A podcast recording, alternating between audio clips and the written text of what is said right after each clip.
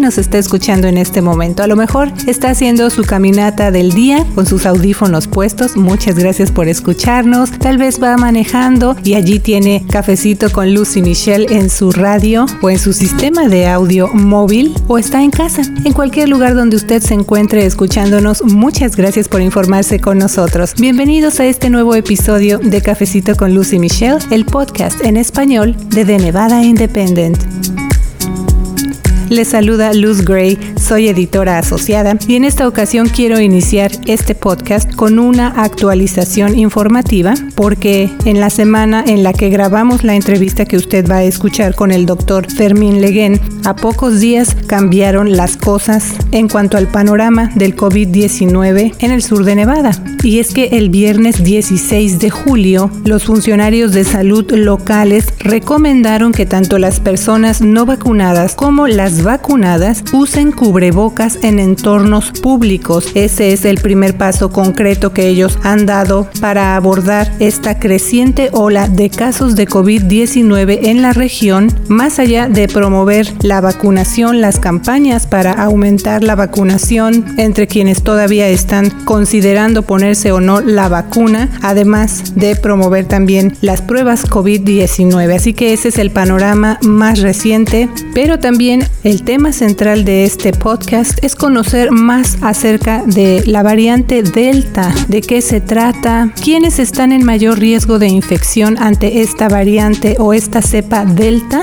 qué esperan las autoridades de salud en medio de este panorama, de este aumento de casos y sobre todo también el acceso a la vacunación. Para conocer más detalles, como le mencioné, tuvimos la oportunidad de conversar con el doctor Leguen en esta nueva edición de Cafecito con Luz y Michelle. Una vez más le damos la bienvenida, en esta ocasión con la otra voz de este cafecito, mi colega Michelle Rindels. Bienvenidos y vamos a escuchar. Saludos, Michelle. Un gusto saludarlos y lista para informar acerca del variante Delta y también de los esfuerzos locales más recientes para que los nevadenses tengan un mayor acceso a la vacuna contra el COVID-19. Así es, y para entrar en todos esos detalles, le damos la bienvenida y claro, también las gracias al doctor Fermín Leguén, quien es oficial de salud del Distrito de Salud del Sur de Nevada. Doctor, gracias por venir a este cafecito. ¿Cómo está? Hola, muchas gracias, Luz y Michelle por invitarme a su programa y estamos bien, gracias. Muy bien, doctor. Hoy lo invitamos porque queremos que la comunidad hispana escuche ahora sí que de las fuentes oficiales locales la información relacionada con COVID-19 y algo sobre todo que se ha empezado a ver y escuchar recientemente, que es lo que se conoce como variante Delta. Pero en sí, doctor, ¿qué es esta variante y cómo podemos saber cuáles son los síntomas de COVID-19 y de la variante Delta? Gracias, Luz. Bueno, en realidad para eh, la persona, miembro de la comunidad, el diagnóstico es, es eh, una enfermedad o, contagio por, por, el COVID. Los síntomas son los mismos porque es la misma enfermedad. Lo que, lo que sucede es que a nivel molecular, o sea, los estudios que se hacen a nivel de laboratorio más, más, más avanzados, eh, permiten identificar dentro de, del COVID, dentro de ese virus, bueno, qué tipo de, de variantes o cepas, eh, por decirlo de alguna manera, existen. Y entonces la, la variante Delta es, es, una de las múltiples eh, variantes que se pueden ver en, en el, en el COVID-19. Y esta es una variante que ha sido reportada más recientemente, inicialmente en la India y después se ha expandido a otros países. Y aquí en Nevada hemos visto un aumento sustancial de la presencia de, esta variante en las últimas semanas y ya en cualquier momento ya se convierte en la, en la cepa eh, dominante aquí. La mayor preocupación que existe con la variante Delta es que es una variante que se transmite de una manera mucho más eficaz que las variantes originales. O sea que una persona es capaz de transmitir la, la enfermedad a otras personas de una manera mucho más eh, eficiente, mucho más rápida que anterior. Y por tanto el virus se reproduce en la comunidad a niveles bastante altos. Las personas que no están vacunadas son las personas que realmente no están protegidas contra ningún tipo de manifestación de COVID. Y en este caso la variante Delta pues se reproduce con mucha más facilidad en, en, nuestro medio porque existe un número eh, relativamente elevado de personas que no están vacunadas, mayormente personas de la edad joven, personas de edad laboral, que son los que están más expuestos porque eh, las personas entre los 20 a 35, 45 años de edad, pues esos son los que constituyen el núcleo principal de nuestra fuerza laboral y también es el grupo que es más socialmente activo. Eh, nosotros miramos a, la información de los casos aquí en el condado Clark de los últimos 90 días y lo que hemos visto es que el 95% de los casos reportados son personas que no han sido vacunadas. Cuando miramos las hospitalizaciones, igual el 95% son personas que no han sido vacunadas y sucede exactamente lo mismo en la mortalidad. Todos estos son eventos que son prevenibles a través de la vacunación cuando estamos ahí, pero es importante que reconocer que estas personas jóvenes también sufren de hospitalización, también pueden sufrir de, la muerte. No al nivel que, que vimos desgraciadamente a los inicios de la pandemia con las personas de edad avanzada, los seniors, pero también eh, hay muchos jóvenes que han sido hospitalizados y, en estos momentos estamos viendo eso en, en nuestra zona y algunos también desgraciadamente pues pueden fallecer. Doctor, ¿las vacunas Janssen, Moderna y Pfizer nos protejan eh, contra la variante Delta? ¿Esa cepa no resiste las vacunas? Claro, sí, gracias. Sí, lo que se ha visto eh, en, estudios recientes es que la tanto eh, Moderna como, como Pfizer y, hasta Johnson Johnson tienen un nivel de protección contra todas las variantes, incluyendo la variante Delta. En el caso específico de eh, Johnson Johnson y Moderna, se considera que esa protección puede alcanzar hasta más de un, de un 88%, eh, sobre todo en términos de prevenir la muerte o la hospitalización, que son los eventos severos que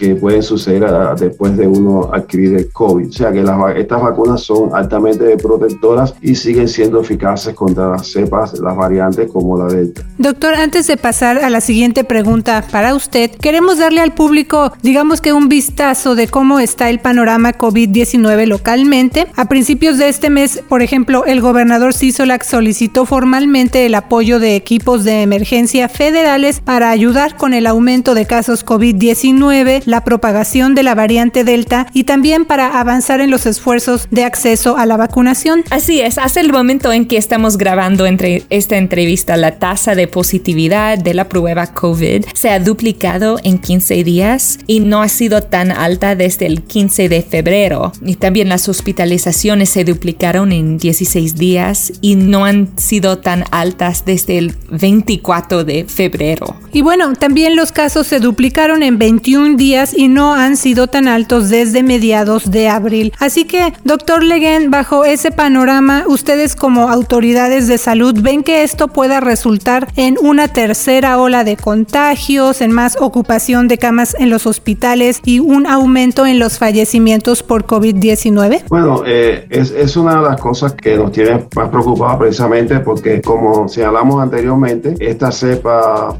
Delta se está convirtiendo en dominante en nuestro territorio, lo cual hace que las infecciones se propaguen mucho más, más fácilmente y mayor número de personas pues son eh, diagnosticadas con COVID y eso está, está teniendo ya una incidencia en las hospitalizaciones que hemos visto que han comenzado a aumentar gradualmente. No a los niveles que estábamos en diciembre o principios de año, pero sí hemos, vemos que están aumentando esas hospitalizaciones. Las muertes hasta ahora eh, no ha mostrado ese aumento, pero es algo que estamos eh, observando porque generalmente con, con COVID los aumentos en las muertes es, demoran un poco más en aparecer que, que la frecuencia de los casos. También el hecho de que la mayor parte de las personas que están siendo diagnosticadas hoy son personas jóvenes y eso tiene un efecto en, en, cuanto a nivel de hospitalizaciones y muertes que se puedan esperar. Es importante señalar que desde el punto de vista de, de capacidad de nuestro sistema eh, hospitalario aquí en el condado Clark y, y en Nevada, en estos momentos los hospitales tienen un nivel adecuado de camas disponibles, o sea que no, no estamos en una situación de alerta en cuanto a la capacidad de respuesta de, nuestro sistema hospitalario, pero sí es algo que estamos vigilando eh, constantemente. Doctor, también sabemos que el público puede agendar una cita en el portal del Estado que es vax4nb.gov o que puede acudir a sitios de vacunación sin necesidad de hacer una cita, o sea, está esa opción. Pero también hay muchas personas que, por ejemplo, sobre todo en una ciudad como Las Vegas, ¿no? Trabajan durante el día, solo tienen tiempo en la noche, o tal vez hay quien no tiene a quien le cuide a los niños o no tiene con quién dejarlos, no es tan fácil pedir permiso en el trabajo. Entonces, ¿la vacuna está llegando a donde tiene que llegar? Sí, nosotros estamos precisamente en estos momentos trabajando en cuanto a aumentar los sitios de vacunación disponibles aquí en Las Vegas. Como ustedes sabrán, recientemente nosotros cerramos los dos uh, sitios de vacunación gigantes que teníamos aquí, que era el Centro de Convenciones de Las Vegas y el Centro de Convenciones Cashman. Pero ahora lo que estamos haciendo es buscando a sitios más dentro de la comunidad y abrir al menos seis, ocho sitios de vacunación eh, a través de distintas áreas que tengan capacidad de vacunar entre 500, 800 personas diarias, o sea, sitios relativamente pequeños comparados con, con, con Cashman y, el Centro de Convención en Las Vegas pero que, las, pero que las personas se sientan más cómodas y, con, mejor facilidad de, de, entrar y recibir el servicio al lugar. También sabemos que hay segmentos de nuestra población que, sobre todo por el por su estado eh, migratorio tienen temor de ir a, estos megasitios de vacunación como Cashman o el Centro de Convención de Las Vegas. Y entonces eh, nosotros pensamos que ofreciendo las vacunas en estos sitios que son de menor escala y más cercano a su residencia, a su sitio de trabajo, personas que tienen ese tipo de temor, pues desaparezca y se sientan más cómodos y no estén cohibidos pensando que puedan tener alguna repercusión negativa en su estancia en nuestro país por el hecho de, irse a vacunar. Doctor, el Estado lanzó su campaña Días de Vacunación o Vax Days para animar a que la gente se vacune y tenga la oportunidad de ganar premios, hasta un millón de dólares en efectivo y también hay campañas informativas en español y sitios de vacunación móviles en centros comunitarios, supermercados, escuelas y otros lugares. Pero, ¿por qué hay un estancamiento en las tasas de vacunación en el sur de Nevada? ¿La gente está resistiendo las vacunas o cree que simplemente no tiene el acceso o tiene el temor?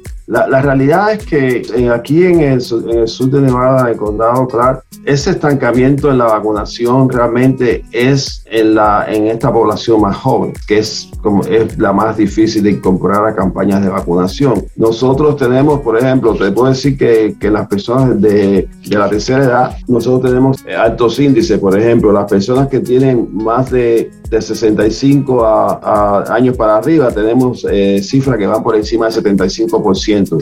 80% de, de vacunación. Pero ya cuando cuando llegamos a la edad de, de, 30 a 39, ya, ya estamos hablando de un 40 y tanto por ciento de vacunación, o sea, personas que han recibido al menos una dosis. Entonces, el objetivo principal nuestro en, en esta fase de la campaña realmente es poder llegar a esa, a esa población más joven, que es la que realmente eh, se ha convertido en, el reto para el avance de la, campaña y es la que está realmente creando la, mayor transmisión aquí y, y, teniendo el mayor número de casos, tanto eh, casos reportados como en las hospitalizaciones se, está empezando a ver también mayor, mayor número de personas jóvenes en esa hospitalización. Pero es, ese es el reto. Sabemos que el gobernador comenzó la campaña con estos incentivos a la población y, y, bueno, eso es algo que, que, ayuda. Nosotros también estamos trabajando con condados y con autoridades locales y tratando de,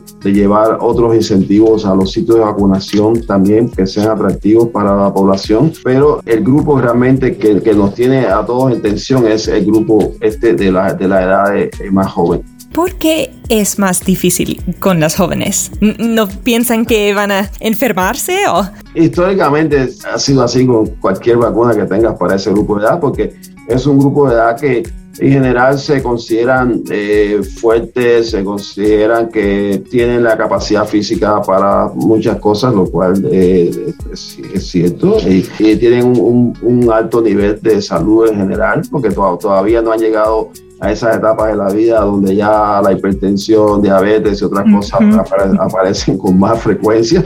Y entonces pues se sienten que, que, ellos no les va a pasar nada, eso consideran ellos, y, hasta que desgraciadamente hay un evento que ya los afecta directamente a ellos o a alguien muy cercano a, ellos y entonces es que reaccionan. Y ese realmente e, es un reto bien difícil entrar a ese segmento de la población. Por eso que este programa de incentivo del gobernador ayuda, pero también tenemos que buscar otras herramientas para hacer que la vacuna sea más atractiva, sobre todo para ese grupo y que ellos entiendan también la importancia que desde el punto de vista social tiene que nos vacunemos todos, porque no solamente es protegerme a mí como una persona, que bueno, es, mi, es, mi, primera tarea, porque si, si, si no estoy sano no puedo ayudar a los demás, pero, pero es tan importante el hecho de que al vacunarse están contribuyendo a proteger al resto de la población, sobre todo los ancianos que no, que no se han podido vacunar o no pueden vacunarse por otras razones y que con más facilidad pudieran desarrollar complicaciones y muerte debido al COVID. Eh, hemos visto reportes de lo que se llama breakthrough cases y a veces hospitalizaciones y muertes entre personas que ya están totalmente vacunadas contra el COVID-19. ¿Por qué estamos viendo esto y qué deben hacer las personas para evitar ser un breakthrough case? En realidad, estos casos que han denominado breakthrough, eso no es nada, sorprendente. O sea, las personas que, eh, que, trabajan en, salud pública, en este sector, sobre todo en, en inmunizaciones o en el sector de salud en general, conocen que que es algo esperado. O sea, no hay ninguna vacuna hasta ahora que sea 100% efectiva. Entonces, las vacunas que tenemos, sobre todo Moderna y, y Pfizer, son 94-95% efectivas. Eso es algo que, que, hasta el día de ayer prácticamente no se conocía en el mundo de, las vacunas. Eh, las mejores vacunas que había hasta ahora, hasta, hasta, el momento, eran vacunas que cuando más llegaban a un 90% de eficacia, pero la mayoría de las vacunas eh, oscilan entre un 70 y tanto, un 80 y tanto de eficacia. Si usted vacuna un millón de personas, calcule el, el 5% de un millón cuánto es. Y entonces ahí es donde, usted puede considerar realmente si, si está siendo afectado con los breakthroughs de una manera inesperada o no. Nosotros sí hemos tenido eh, estos casos acá en, el condado y desde el punto de vista de lo, que se hubiera esperado basado en la, en, la, en, la, eficacia de la vacuna, los números debían ser eh, mucho más altos que los que hemos visto. Las vacunas son altamente eficaces. Nosotros ahora mismo aquí en el condado eh, el cálculo es alrededor de una persona, un caso esto de breakthrough de cada eh, más de 10.000 personas vacunadas. Eso es mucho, super, muy superior al, al 95% ese que, que, se pudiera esperar. Y de, de todos modos, eh, el hecho de que alguien eh, que ha sido vacunado sea expuesto al virus y desarrolle la, la enfermedad es algo que, que, por supuesto, es una razón de, para que las personas se preocupen y todos nos preocupemos y demás. La mayoría de las personas que desarrollan una infección después de, de haber sido vacunadas contra el COVID desarrollan eh, un cuadro ligero, moderado de la enfermedad. Desgraciadamente, algunos sí pueden llegar a, hasta una etapa eh, más severa e incluso eh, fallecer, pero lo más común es que se presenten cuadros ligeros de la enfermedad. El hecho de que aparezcan algunos casos de breakthrough en, en esta comunidad o en el resto del país no es una indicación de que la vacuna no sea eficaz o que la vacuna no sirva, al contrario, la vacuna es altamente eficaz y, lo, y el número de casos de breakthrough que han sido reportados confirman aún más que las vacunas, estas vacunas son altamente eficaces. Ahora, si, si la vacuna cuando se trajo al público se, se hubiera dicho esta vacuna es 100% eficaz, entonces sí teníamos una gran, una gran razón para estar preocupados. Pero hasta ahora los números indican que las vacunas están siendo superiores a lo que los estudios de campo eh, predijeron. Doctor, y ahora quiero hacerle otra pregunta un poco relacionada con lo que usted está diciendo en este momento y es que muchas personas personas dicen que no quieren ponerse la vacuna porque dicen que no saben los efectos a largo plazo. También dicen que la aprobación de la vacuna fue como para uso de emergencia y que se creó más rápido que otras vacunas, ¿no? Entonces, ¿cuál es su respuesta a esa crítica? ¿Usted cree que esta vacuna es experimental y no es segura? No, la, vacuna cuando se aprobó se, eh, se, aprobó después de haber completado la tercera fase de estudio, que es, la, que es el estudio de campo masivo de la vacuna y es, y es la fase que se enfoca mayormente en la, en la seguridad de la vacuna. El gobierno federal, en este caso la FDA, no, no aprueba ninguna vacuna si, si ellos no están seguros de que la, de que la vacuna es efectiva, pero aparte de eso, que es, que es, que es segura y protege a las personas y no les causa más daños que la protección que la vacuna confiere. Ese es un principio de del, sistema regulatorio eh, de drogas a nivel federal. Y estas vacunas cuando se estudiaron se, demostró que las vacunas eh, son efectivas y al mismo tiempo que que, que, eran eh, altamente eficaces y, y, que, y, que, tenían un nivel este, bastante bajo desde el punto de vista de reacciones adversas y, y que realmente el balance entre la capacidad de protección que, confiere la vacuna y la posibilidad de, reacciones adversas, el balance era altamente superior desde el punto de vista de la protección que confiere la vacuna. Y eso es lo que lleva a la decisión del gobierno federal de aprobar las vacunas, o sea, aprobarla en el uso de emergencia. ¿Y por qué se llama eh, uso de emergencia?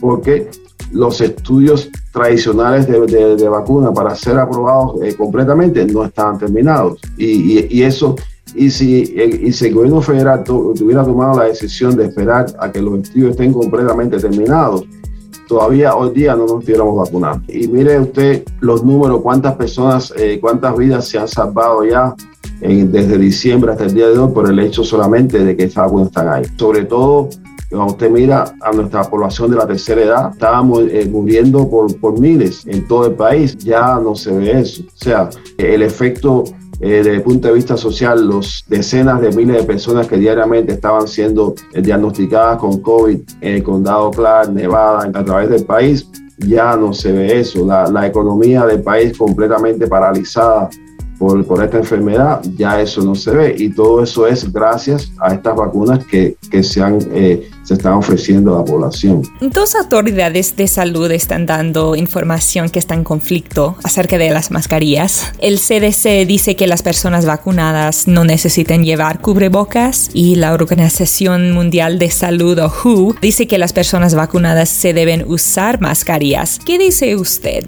Bueno, nosotros eh, aquí en, el condado Clark, nosotros seguimos las recomendaciones del Centro de Control de Enfermedades de Atlanta, del CDC. Es difícil comparar recomendaciones del CDC y la Organización Mundial de la Salud. Las instituciones no se refieren a la misma enfermedad, el contexto no siempre es el mismo. Entonces, eh, la Organización Mundial de la Salud cuando hace recomendaciones las hace para para el mundo entero ya sea países altamente desarrollados como los Estados Unidos, Canadá, Europa, o, países del tercer mundo con eh, extrema pobreza, este, eh, niveles bajos de, comunicación, de recursos de salud y demás, como pueden ser muchos países en África, en Asia o, América, América, Latina. Entonces, la Organización Mundial de la Salud, cuando ellos hacen esas recomendaciones, tienen que tomar en cuenta las características de, de todos estos países miembros de ellos. Y bueno, el, el, uso de la mascarilla que ellos recomiendan ahora eh, está eh, basado mayormente en, en la realidad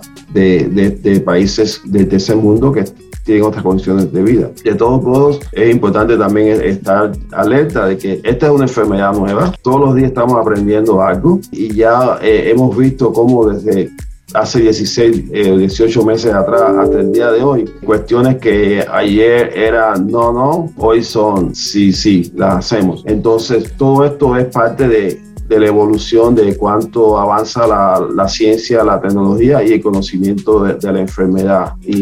Y hoy día el Centro de Control de Enfermedades de Atlanta tiene una opinión acerca de la mascarilla y las personas vacunadas y la OMS tiene una opinión diferente, pero son dos contextos muy diferentes. Y realmente, como te digo, el problema fundamental es que todavía no, no conocemos todos los detalles de la enfermedad, eh, como eh, conocemos cómo se transmite, pero no 100% de, de, todos los detalles cómo sucede y eso lleva a que puedan haber diferencias de opiniones eh, en cualquier sitio. Aquí mismo dentro del país pues eh, pueden existir instituciones científicas que tienen una opinión diferente del Centro de Control de Enfermedades de Atlanta, eh, ya sea en cuanto a mascarillas u otros elementos de mitigación de COVID, pero el hecho fundamental es que todavía estamos aprendiendo. Doctor, siempre apreciamos que venga aquí a tomarse ese cafecito informativo con nosotros y a informar desde luego al público de habla hispana. ¿Hay alguna otra cosa que le gustaría agregar? Lo que sí me gustaría eh, eh, decir es que sobre todo para este grupo de edad que que ese grupo joven, que entre 20, 20 a 30 y tantos, 40 años de edad, ese grupo en estos momentos de mayor riesgo que tenemos aquí en, en el condado es donde están apareciendo el mayor número de casos. Pero también otra cosa importante con ese grupo de edad es que muchos de ellos son padres o madres y, tienen niños que ya están en edad de vacunarse y nosotros eh, tenemos la vacuna que ahora está aprobada para las edades de 12 años en adelante y entonces nosotros necesitamos que nuestra comunidad, toda esa población joven, todos esos padres y madres jóvenes que por favor se vacunen si no se han vacunado pero que también vacunen a sus hijos porque de esa forma los están protegiendo a ellos y están protegiendo a esta comunidad. Doctor, muchas gracias una vez más por venir a tomarse este cafecito informativo con nosotros. Muchas gracias Luz y Michelle por invitarme a su programa.